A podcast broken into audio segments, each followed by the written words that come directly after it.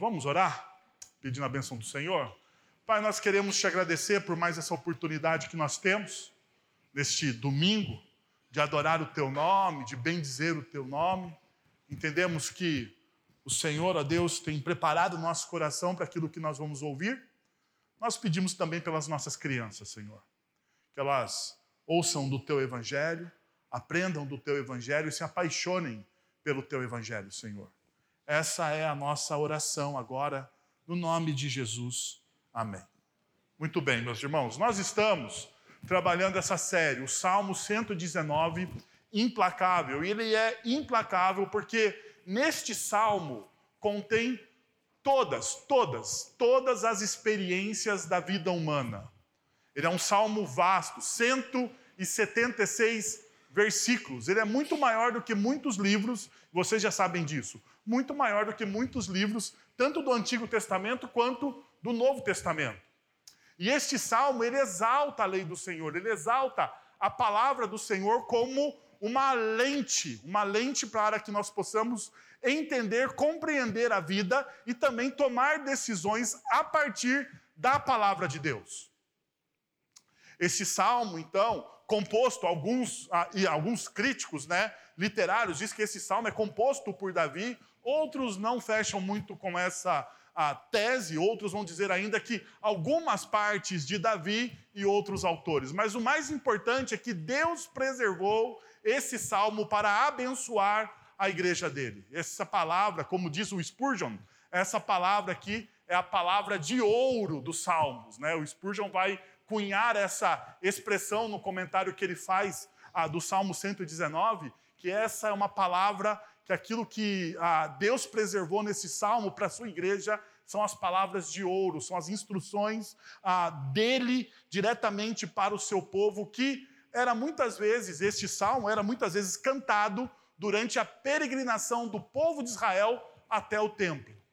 Então, enquanto o povo peregrinava, então por isso que ele é vasto, né, grande, enquanto o povo peregrinava, eles cantavam este salmo exaltando a palavra de Deus e também fazendo intersecções com a experiência humana, com a nossa jornada aqui, né, enquanto seres humanos. Bom, uma das coisas que a gente tem olhado, então, é essa experiência que o salmo nos proporciona. Olhar a palavra de Deus de vários ângulos. Olhar a palavra de Deus a partir da nossa experiência. Ah, um dos meus professores de exegese de Salmos, ah, o professor ah, Carl John Bosma, ele dizia que os Salmos é o único livro onde o homem fala a Deus.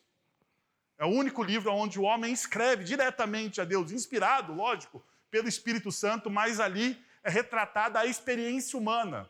Por quê? Porque nos Salmos, que é um livro de oração, né, um livro de cânticos de oração, ah, você tem súplicas, você tem louvores, você tem gritos de desespero, você tem confissões de pecado, você tem tudo isso junto quando o ser humano ah, tenta estabelecer um relacionamento mais próximo do Senhor. Então, abra o seu texto no Salmo de número 119, versículos de 41 até o versículo 48, que é o nosso. Você pode acompanhar também na projeção, se você não veio ah, ah, com a sua palavra, com a sua Bíblia, ah, você vai acompanhar aí na versão, na nova versão internacional, ah, que é a nova, a nova tradução da versão internacional. Diz o seguinte: que o teu amor, que o teu amor alcança-me, Senhor, e a tua salvação segundo a tua promessa. Então responderei aos que me afrontam, pois confio na tua palavra. Jamais tires da minha boca a palavra da verdade, pois em tuas ordenanças coloquei a minha esperança. Obedecerei constantemente a tua lei para todo sempre. Andarei em verdadeira liberdade, pois tenho buscado os teus preceitos. Falarei dos teus testemunhos diante dos reis, sem ficar envergonhado. Tenho prazer nos teus mandamentos, eu os amo. A ti levanto as minhas mãos e medito nos teus decretos. Medito nos teus decretos. Então vamos lá, algumas, algumas lições que esse texto me ensina, eu gostaria de passar para vocês. A primeira lição é: a fé bíblica sempre nos leva ao cancelamento na cultura vigente. Ah, por que, que eu estou falando sobre isso? Porque de um tempo para cá, eu acho que no final da década de 80, início da década de 90, talvez o pessoal aí ah, que viveu o início da Renascer pode me ajudar, né? Porque eu já sou pós, pós momento Renascer. Mas quando surgiu ah, o movimento gospel, né? Acho o final da década de 80 para a década de 90, ah, mudou-se uma coisa dentro da igreja evangélica brasileira. A igreja evangélica brasileira, antes da década de 80, ela não era tão pop, ela não era tão legal. Movimentos ah, mais ah, inclusivos, culturalmente, acontecem dentro da igreja a partir daquilo que nós vamos chamar do movimento gospel. Então, nós vamos ter aí vários cantores, vários cantores popular, né, a, a, vários cantores evangélicos se tornando cantores populares. A, a, a cultura gospel vai invadir ou vai se mesclar com a cultura ah, brasileira tradicional. Então a gente vai ter, por exemplo, a mais recente, aquele, aquele, eu não sei se é um pagode, eu não sei o que é, mas a Como Zaqueu, né? Como Zaqueu. Vai ter que é uma música crente de, de, de igreja, mas que vai ter grupo de pagode secular tocando a música tocando a música em shows, em lugares que não tem absolutamente nada a ver com o ambiente religioso. O que está acontecendo? Uma mesclagem. Mas aqui reside um perigo. E qual é o perigo? O perigo da gente se tornar muito parecido com aquilo que a, a gente deveria lutar contra o perigo daquilo que na esfera bíblica vai chamar de aculturação. O evangelho vai ser apropriado da cultura e não o evangelho vai apropriar a cultura. O evangelho não vai trazer redenção para a cultura, mas é a cultura que vai trazer significado para o evangelho. Então é, é seria um movimento inverso daquilo que Jesus nos chamou para fazer. Por isso que eu estou falando o seguinte para vocês diante do Salmo 119, e o texto que nós lemos é um texto onde existe um pedido de socorro, o salmista está dizendo que você vai ser cancelado se você for, ah, usando aqui uma linguagem da atualidade, você vai ser cancelado se você viver explicitamente os princípios do Evangelho. Veja só o que o texto vai nos dizer no versículo de número 42. Então responderei aos que me afrontam. Esse afrontar aqui tem a ver com desprezo.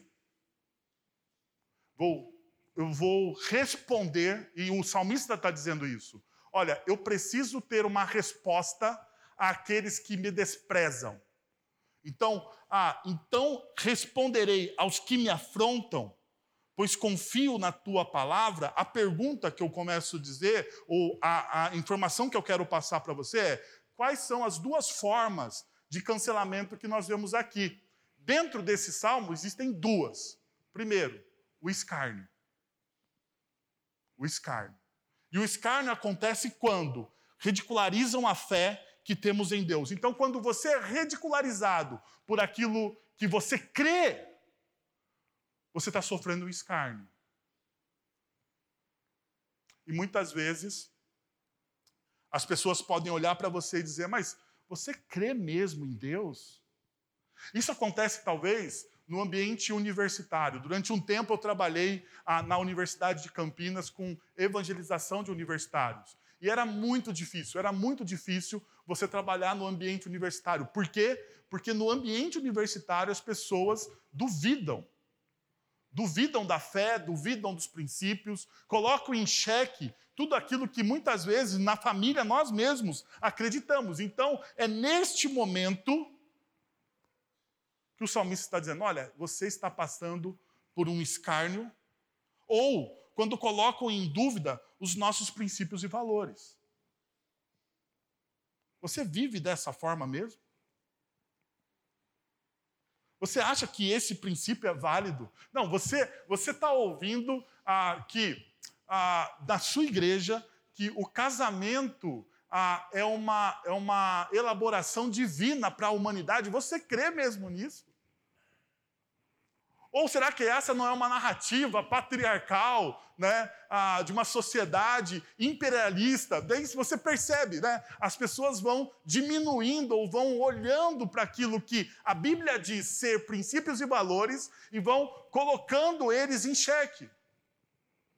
Ou ainda, eles relativizam a verdade. Isso é verdade para você, mas não é a verdade absoluta. Porque, na verdade, na pós-modernidade, nesse momento em qual, em qual nós estamos inseridos culturalmente, não existe verdade absoluta. O que existe é a sua verdade. Então você pode vir aqui, e aqui está o grande problema de pregar o evangelho hoje, né? Você vem em uma comunidade como a nossa, você ouve uma pregação expositiva das Sagradas Escrituras, mas você pode selecionar aquilo que você crê. Então, se você não concorda muito com que aquilo que está sendo exposto a partir das Sagradas Escrituras, você fala assim: não, não, isso aqui não é para a minha vida. O que, que você está fazendo? Você está relativizando a verdade. De certa forma, a Bíblia encara isso como um escárnio. Mas existe uma outra forma de você sofrer o cancelamento e é a censura. E a censura acontece quando, ten, quando tentam, ah, ou tentando calar a nossa voz, nos colocando como uma subcultura em nossa sociedade, nos aplicando rótulos. É aquilo que os estudiosos do discurso vai dizer que é o discurso ad hominem. Ou seja, você cria um personagem para aquela pessoa. E hoje isso está aqui muito em voga, né? principalmente nos discursos politizados. Você cria um personagem. Isso a gente vê. Ah, tal fulano é bolsominion. O que é um bolsominion? É um personagem criado para desqualificar uma pessoa. Ah, não, aquele cara ali é lulista. Por quê? O que é? Um rótulo. Você reduz a pessoa, você reduz uma pessoa criada à imagem e semelhança de Deus ao quê? A um rótulo político. Mas isso também acontece dentro ou com aqueles que creem. As pessoas podem te rotular. Ah, aquele lá é o crentão. Você é muito certinho. Olha lá o santão indo ali. Talvez você já tenha ah, passado por essa experiência de ser rotulado por aquilo que você crê. E essa experiência passa por essa ideia de você sofrer as afrontas. Então o C.S. Lewis ele vai dizer uma coisa que eu acho muito pertinente. Ele vai dizer: olha, se você está à procura de uma religião que o deixe confortável, definitivamente eu não lhe aconselharia o quê? O cristianismo. Porque o cristianismo ele é altamente contracultural. O verdadeiro cristianismo, aquele cristianismo que nós olhamos para as palavras do Sermão do Monte, aquele cristianismo ao qual nós estamos estudando no Salmo 119, ele é um sabotador da nossa cultura pós-moderna. Ele é um sabotador dessa cultura hedonista ao qual nós estamos inseridos. E como ele sabota essa cultura, ele se torna politicamente incorreto.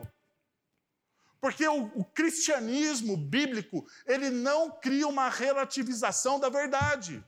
O que é verdade, é verdade para o cristianismo. O que é fundamento, é fundamento. E muitas vezes as pessoas vão olhar para você e vão pensar que você é inflexível. Mas eu não olho para aqueles que ah, são firmes na fé como alguém inflexível. Eles são simplesmente firmes naquilo que eles creem. Mas a cultura vai dizer que você é inflexível. Que você é reacionário. A cultura vai mostrar e vai dizer para você: olha, você não, você é um preconceituoso.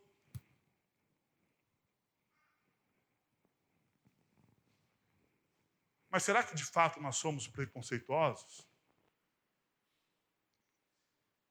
Ou é uma leitura errada que as pessoas fazem da gente? Bom, deixa eu te dizer uma coisa. Talvez dentro do dentro da, da igreja evangélica exista, e deve existir mesmo, os preconceituosos. Mas dentro daquele que de fato é tocado pelo evangelho, ele sabe separar a graça e o amor ao próximo do pecado. Aquele que de fato ama o evangelho, ele olha para o pecado e sabe distinguir aquilo que é pecado, mas ao mesmo tempo que aquela pessoa peca e erra, ela também é alvo do amor e da graça de Deus. Se nas, se nas suas atitudes, ou se na sua convivência, isso não é uma realidade, então você não vive a luz do, a luz do Evangelho de Cristo Jesus. Deixa eu dar um exemplo para você. Em João, vai contar a história de uma mulher pega em adultério pelos fariseus. Então, os fariseus trazem essa mulher, diz o texto de João que Jesus está onde ensinando? No pátio do templo. O texto de João dá até detalhes, né? João ele é meticuloso nos detalhes. Então ele vai dizer que Jesus está agachado, escrevendo no chão, ensinando os seus discípulos no pátio do templo. Quando chegam os fariseus, e chega uma turba de fariseus, né? Um, um povo mesmo chega diante de Jesus. Ah, o texto bíblico nos dá a imaginar que chega, eles jogam aquela mulher ao chão. E os fariseus questionam Cristo, falando o seguinte: olha, a lei de Moisés diz que essa mulher pega em adultério deveria ser o quê? Apedrejada. Bom, o religioso começa errando aqui. Porque se você vai no Deuteronômio, quando estão estipulando, quando ali está escrita a lei, é, não é só a mulher pega em adultério que deve ser apedrejada. É o casal que foi pego em adultério. Mas ali está o quê? A mulher. Os fariseus eles já começam interpretando a lei de maneira equivocada. Esse é o religioso. Esse é o inflexível. Porque ele olha para a lei e faz da lei o quê? A sua justificativa para cometer as suas atrocidades. Então, quando Jesus é pego diante dessa mulher e aquela multidão, o texto vai dizer que Jesus se levanta, olha para os fariseus e diz: aquele que nunca pecou, aquele que nunca errou, aquele que de fato é santo e justo, que atire o quê? A primeira pedra. Diz o texto de João, e aqui é um detalhe importante que muitas vezes foge da nossa leitura. Que a partir de quem começa saindo? A partir dos mais velhos. O texto ali são os anciões. Em uma cultura hebraica do Oriente Próximo, os anciões são as autoridades, aqueles que têm mais respeito então, quando o mais velho começa a sair, significa que Jesus colocou um cheque na vida daquele, deixou em xeque a vida daqueles religiosos.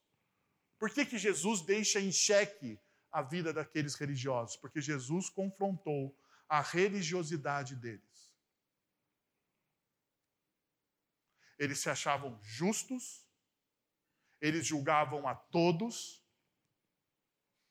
mas Jesus olha para eles e mostra o erro que eles cometeram, até mesmo na interpretação da lei. Porque ao interpretar a lei errada, eles o quê? Eles pecaram. E eles sabiam disso. E eles sabiam disso. Por isso que Jesus joga eles em xeque. Porque Jesus mostra para ele que eles estão usando a palavra de Deus a favor daquilo que eles pensam. Mas preste atenção em uma coisa. Quando a multidão já dissipou, o texto não acaba ali. Quando a, a multidão já está dissipada, Jesus ele se abaixa, e eu estou fazendo agora a minha imagem do texto, porque eu acho que é isso que aconteceu. Jesus se abaixa no nível daquela mulher e diz para ela assim: Aonde estão os teus acusadores? todos foram embora. Jesus não diz que ela não pecou. Jesus a repreende, dizendo: vá e não peques mais. Você errou. Mas diante da graça, você tem uma nova oportunidade. Então perceba uma coisa: Jesus ele é cancelado pelos religiosos, da sua época. Jesus é cancelado pela cultura perniciosa da sua época. Você será cancelado de ambos os lados. Se você de fato viver o Evangelho, você será cancelado de ambos os lados. Você será cancelado pelos religiosos, que usam a palavra de Deus para obter proveito próprio, e para justificar os seus erros, e você será cancelado pela cultura da sua época. Isso aconteceu com o próprio Cristo. Mas veja só, o Salmo, ele nos dá, então, algumas formas da gente vencer ou enfrentar o cancelamento. Perceba o que diz o verso de número 41. E o teu amor o teu amor alcança-me, Senhor, a tua salvação segundo a tua promessa. O salmista começa com uma súplica que inclui duas ações amorosas de Deus. A primeira ação é: o salmista pede que o amor fiel, inabalável, infalível, vá até o encontro dele. Então, o clamor dele é esse: Senhor, eu preciso, diante dessa cultura do cancelamento, eu preciso saber que de fato eu sou amado pelo Senhor. Porque eu vou enfrentar de ambos os lados, mas eu preciso, para enfrentar todas essas dificuldades, eu me manter firme, firme. A única forma de eu me manter firme é eu saber que eu sou amado. Sabe por quê, gente? Porque nós negociamos, nós negociamos por essa. A nossa sociedade é altamente afetiva. A nossa sociedade é altamente sensível. Então, nós negociamos princípios e valores para nos sentirmos amados. Então, você não vai conseguir se manter firme na palavra de Deus se você não tiver certeza de uma única coisa: que você é amado. Agora, perceba só: em Jesus nós podemos experimentar isso. Porque Jesus ele passou pela mesma experiência que a nossa. Isaías 53 vai dizer que Jesus ele passou as nossas dores. Que nós somos pisados, que ele foi pisado pelos nossos sofrimentos, que ele foi esmagado pelos nossos pelos nossos dramas. Então, se Jesus ele passa a mesma coisa que nós passamos, ah, nós podemos tirar algumas experiências. Então, em Jesus, ou seja, olha só, no início do ministério, antes da tentação, Jesus ele ouve do Pai dele, o Deus Todo-Poderoso, o seguinte: Então uma voz dos céus disse: Este é o meu filho amado, em quem me agrado.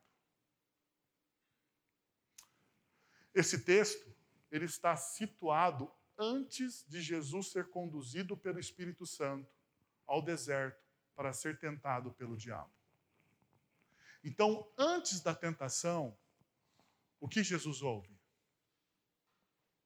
Você é amado. Você é amado. Quando Jesus chega no deserto, e depois de 40 dias e 40 noites de jejum, qual é a tentação do diabo? Você é amado? O seu pai te ouve? Então, se seu pai te ouve, transforma essas pedras em pães. Você é amado? O seu pai te ouve?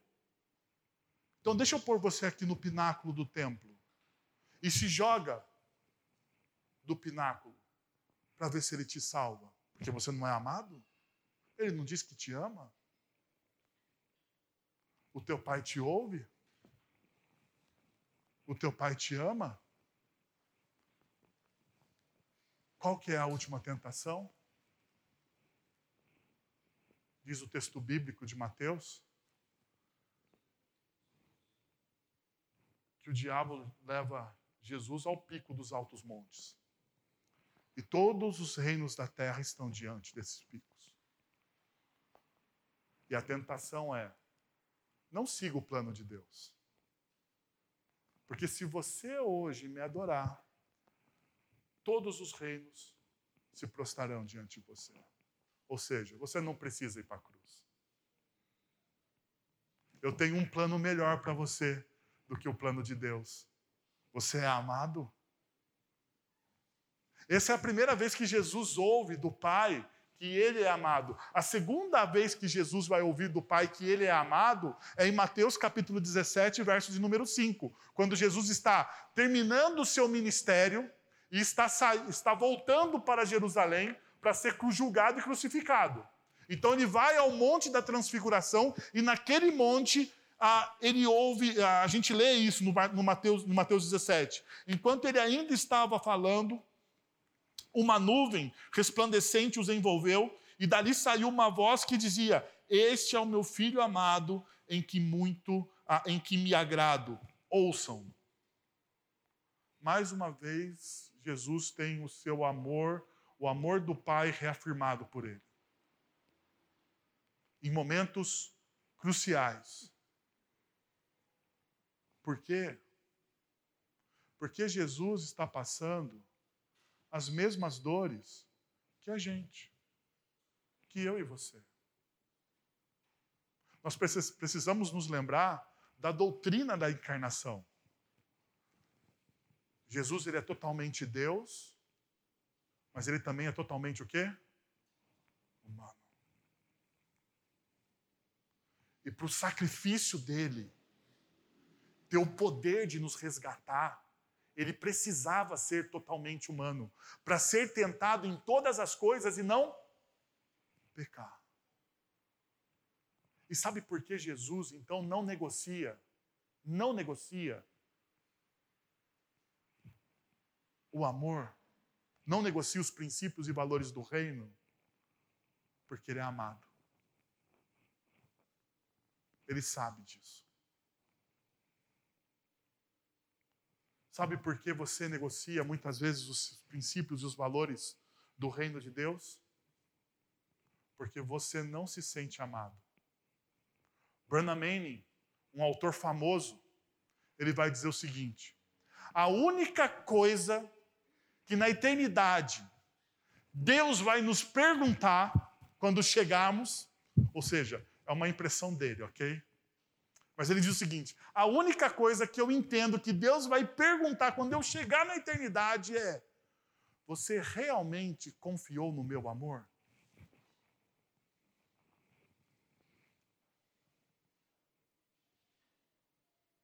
Porque é isso. Você confia no caráter de Deus e no amor que Ele tem por você? Se você confia no caráter de Deus e no amor que Ele tem por você, você não irá negociar os seus princípios e valores, mesmo sendo cancelado. Mesmo sendo cancelado. Ainda, veja só, o texto nos mostra que o salmista pede a salvação de Deus. E aqui provavelmente significa o quê? libertação. O salmista ele pede a salvação. Ele fala lá, olha, a tua salvação, segundo a tua promessa. Me mostra, Senhor, a tua salvação. Segundo a tua promessa. Eu fiquei pensando, enquanto eu refletia sobre esse texto, qual texto nos evangelhos ou no Novo Testamento me daria uma visão clara disso que o salmista está falando. E eu me lembrei então de Atos, capítulo 7, versos de 54 a 56.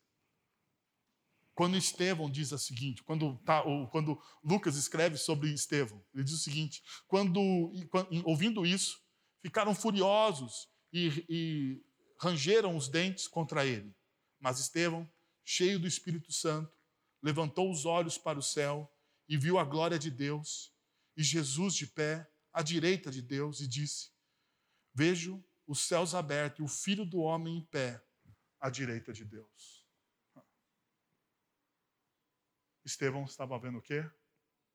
A salvação.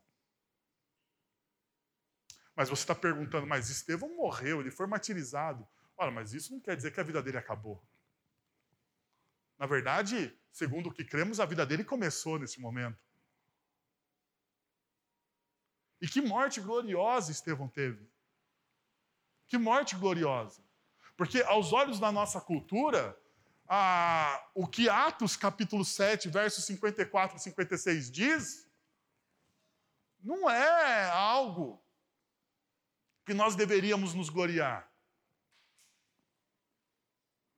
Porque a vitória está em você ser liberto disso. Mas a vitória, a vitória de Estevão estava onde? No martírio. A pergunta é: por que, que ele foi martirizado? Por que, que ele morreu? Porque ele estava pregando o Evangelho.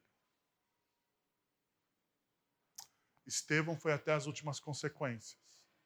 E na história do cristianismo, nós temos muitos, mas muitos homens e mulheres que vão até a última consequência pelo Evangelho, sem medo do cancelamento. Agora veja, uma segunda coisa que o texto nos ensina: a melhor defesa é uma vida transformada. A melhor defesa, então, diante da perseguição, não é a raiva, não é a vingança, não é a, o revidar. Mas diante da perseguição, a melhor defesa que você tem é você ter uma vida transformada. Então veja o que o texto diz nos versos de 44 até o verso 46. Perceba só uma coisa, verso 44 e a segunda linha do verso 45 diz o seguinte: Obedecerei constantemente a tua lei para todo sempre, pois tenho buscado os teus preceitos. Perceberam que não precisava ter o meio ali? Que a ideia está completa sem o meio? É uma, um recurso poético do salmista. É um recurso poético do salmista. Nós precisava do meio ali, mas ele coloca, porque o meio é importante para depois do que a gente vai ver. Mas veja só, o que, que o salmista está dizendo aqui, nessas duas partes do texto? Cuide da sua integridade. Cuide da sua integridade. Se tem uma coisa que você precisa cuidar na sua vida, é da sua integridade. Muitas vezes nós cuidamos da nossa fama, nós queremos cuidar da nossa reputação. E aqui está o nosso erro. Porque quando a gente tenta cuidar da nossa reputação, nós vivemos uma vida superficial. Superficial. O que a Bíblia me ensina é a cuidar da minha integridade, é me manter fiel e assim me tornar o quê? Uma pessoa íntegra. Ah, o A.W. Tozer, ele vai dizer o seguinte sobre isso. Nós, todos nós, ah, nascemos com o desejo de defendermos. Ou seja, quando nós somos atacados, a primeira coisa que a gente quer fazer é o quê? Defesa. E caso, e caso insista em defender a si mesmo, Deus permitirá que você o faça. Porém, porém, se você entregar sua defesa a Deus, então ele o defenderá. Ele disse a Moisés certa vez: Serei inimigo dos teus inimigos e adversário dos teus adversários. Sabe qual é o nosso problema? É exatamente esse. Por causa da nossa reputação, por causa da nossa reputação, a gente sai defendendo não a nossa integridade. A gente quer defender a superficialidade da reputação. Agora veja, como eu faço isso? Porque a ideia, a pergunta é como? Como que o salmo me ensina?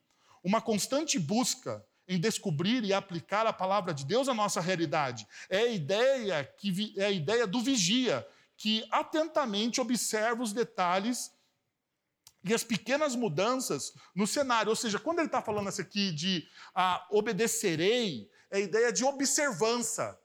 É a ideia do vigia que olha constantemente para aquele lugar e para os detalhes para os detalhes do que está acontecendo. É você ganhar uma percepção e uma sensibilidade diante daquilo que está à sua volta.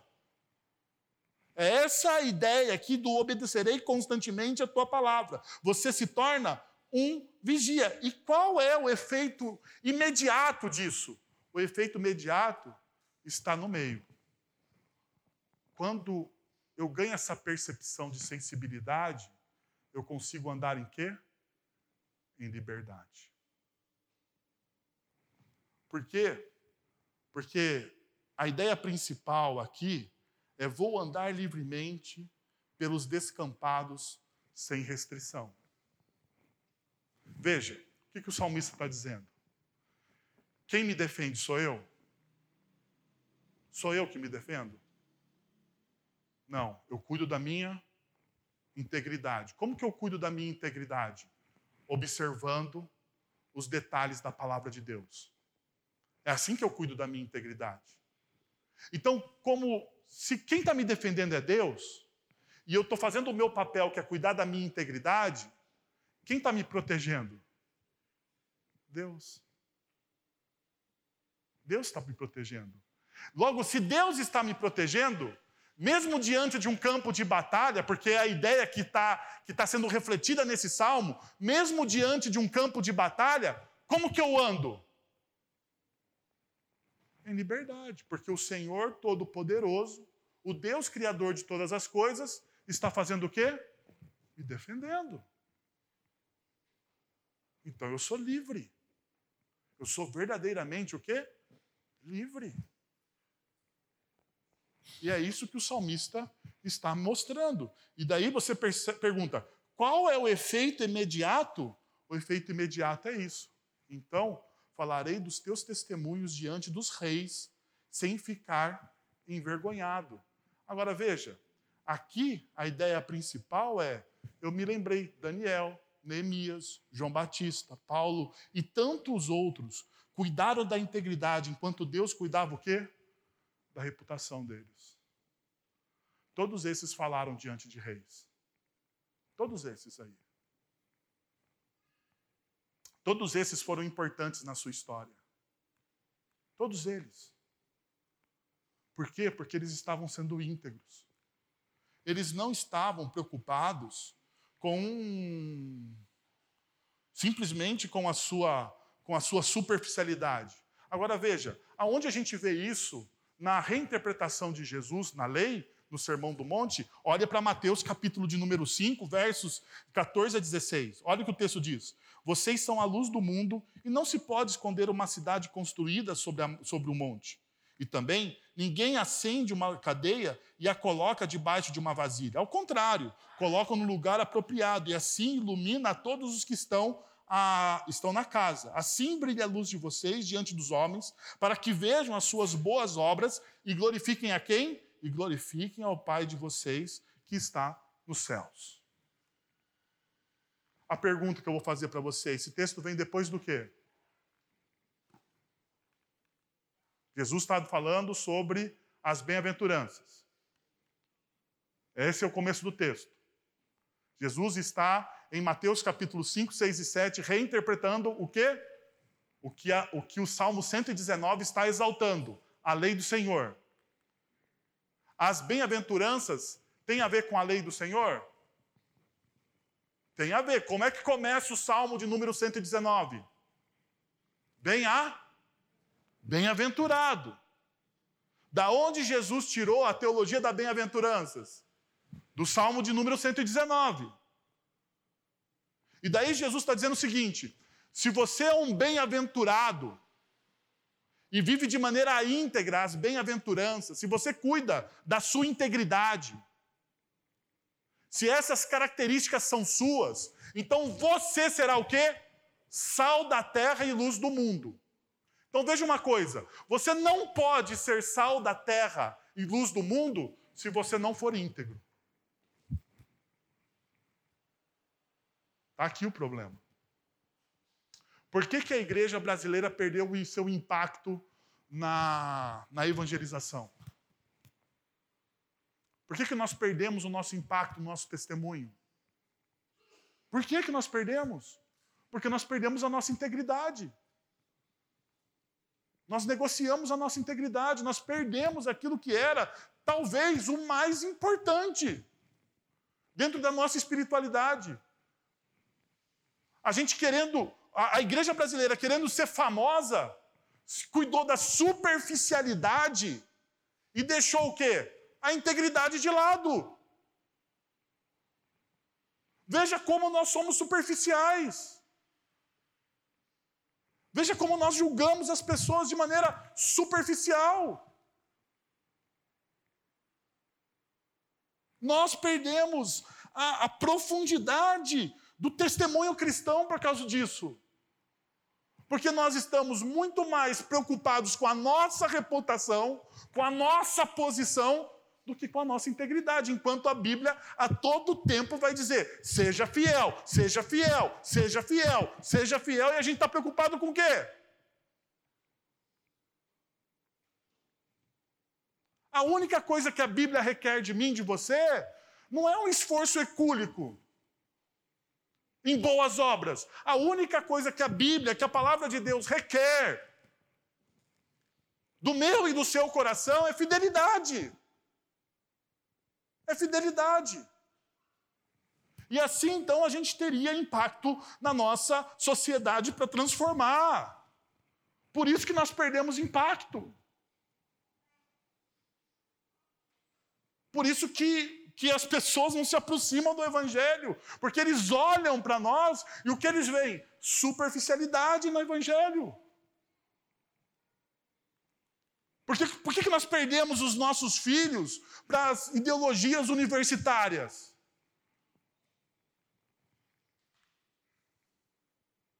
Não sei se vocês viram a última pesquisa que saiu. Pela primeira vez, pela primeira vez na história dos Estados Unidos, existem mais pessoas nos Estados Unidos, a maior nação protestante do mundo. Pela primeira vez, existem mais pessoas que não creem em Deus do que pessoas frequentando igrejas.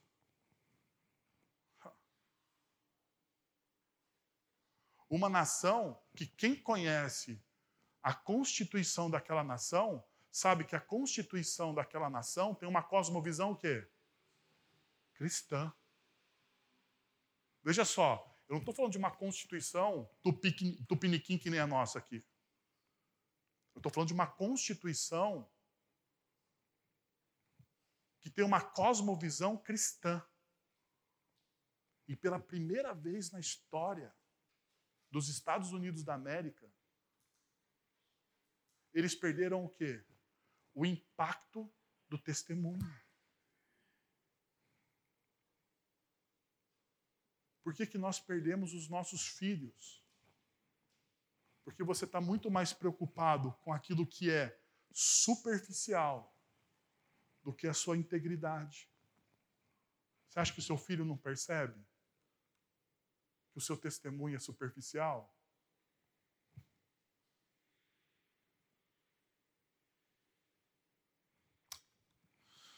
Veja só.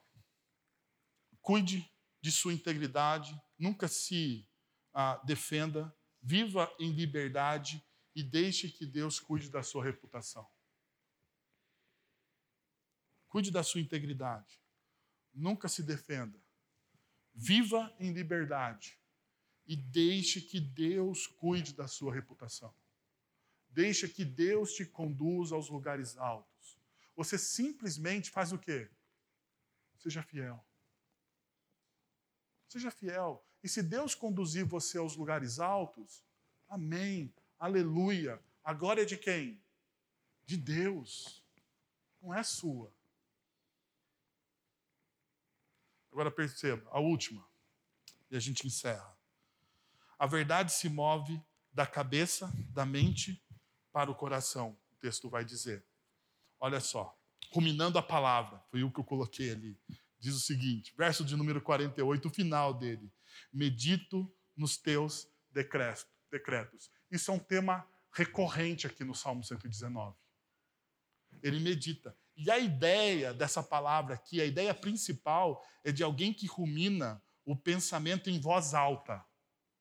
Alguém que está de maneira falando consigo mesmo, ou, como eu disse aqui, criando um solilóquio entre a mente e o coração. E a gente vê isso aonde? No Salmo de número 42. Olha só o que o Salmo 42 faz.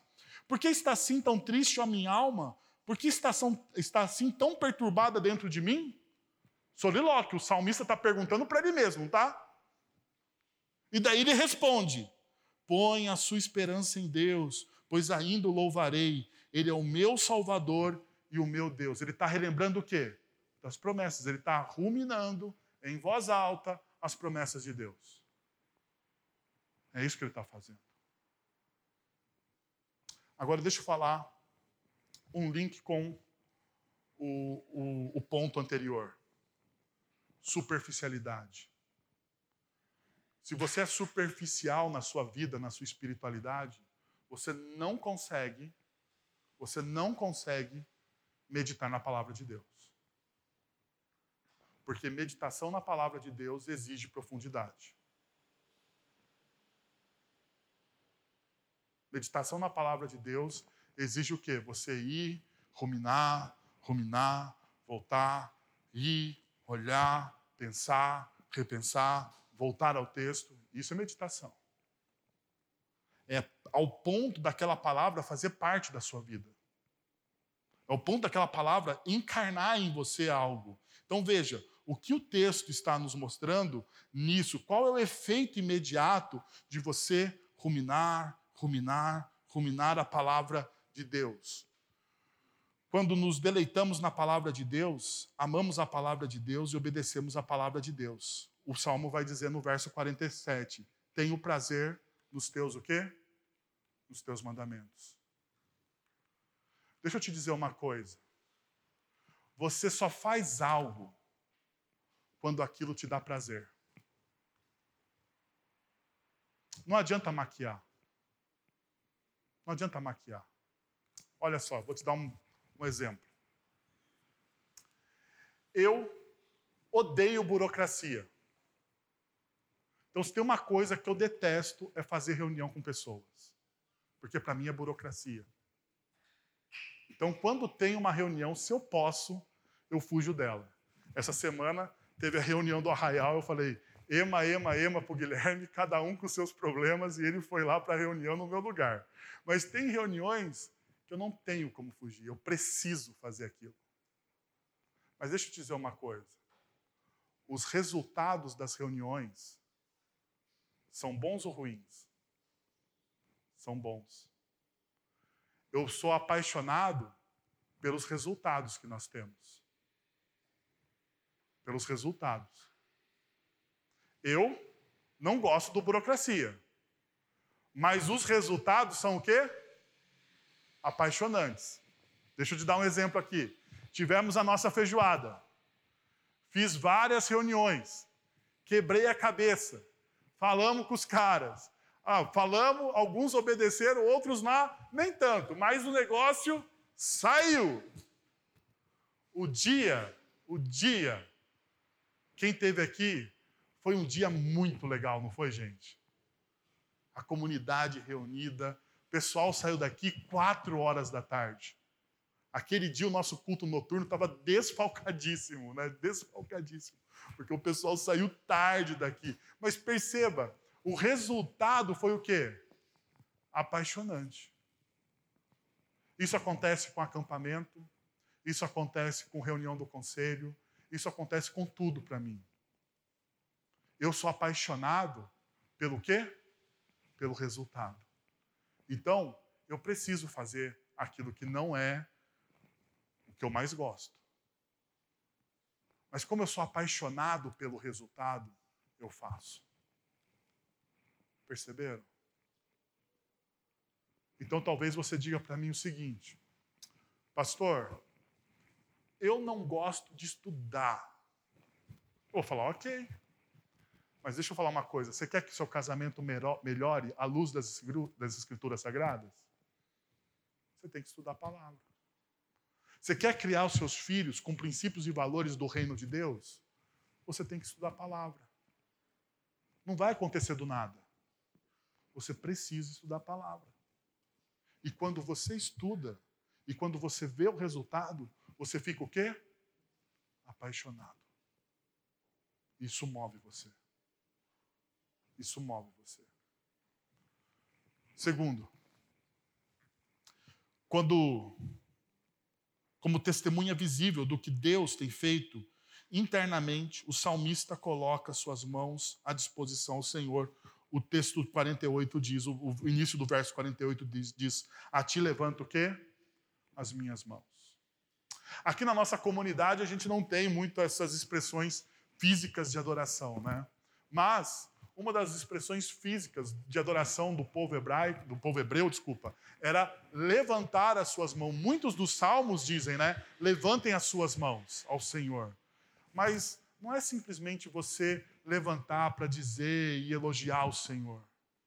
Quando você levanta as suas mãos, você está se rendendo ao senhorio e à soberania de Deus. Você está dizendo que as suas mãos, que aquilo que você tem está à disposição de quem? do seu Senhor, do seu Rei. E é isso que o salmista está fazendo. Então você percebe que uma atitude do, da mente, a ruminação da palavra de Deus, o estudo, vai passar para onde? Para o coração e se encarna. Então deixa eu convidar você a três desafios para a gente encerrar. Não tenha medo do cancelamento. Não fomos chamados para o conforto mas para o desafio de viver a fé de forma ousada e contracultural. Então não tenha medo. Não tenha medo de você ser cancelado nem pela direita, nem pela esquerda. Não tenha medo de ser cancelado pelos religiosos e pelos não religiosos. Você vive em uma contracultura. Você faz parte dessa contracultura do reino de Deus. Segundo, cuide da sua integridade Nunca se defenda. Viva em liberdade e deixe que Deus cuide do quê? Da sua reputação. Faça esses votos. Viva somente para cuidar da sua integridade. Terceiro, torne-se alguém que rumina a palavra de Deus em sua mente para que o seu coração seja transformado, dando forma às suas ações. Que tal você fechar os seus olhos, abaixar sua cabeça e orar sobre tudo isso que nós conversamos nessa noite? Espero que Deus tenha falado ao seu coração nessa noite, que o seu coração tenha sido desafiado e consolado ao mesmo tempo. Você possa aplicar essa palavra durante a semana. Vamos receber a bênção? Agora, irmãos, que a graça de nosso Senhor e Salvador Jesus Cristo, o amor de nosso Deus e Pai, o consolo, o conselho, o poder e a ação do Santo Espírito de Deus estejam sobre vocês agora e pelos séculos dos séculos. Amém. Deus abençoe uma excelente semana no poder e na graça de Cristo Jesus.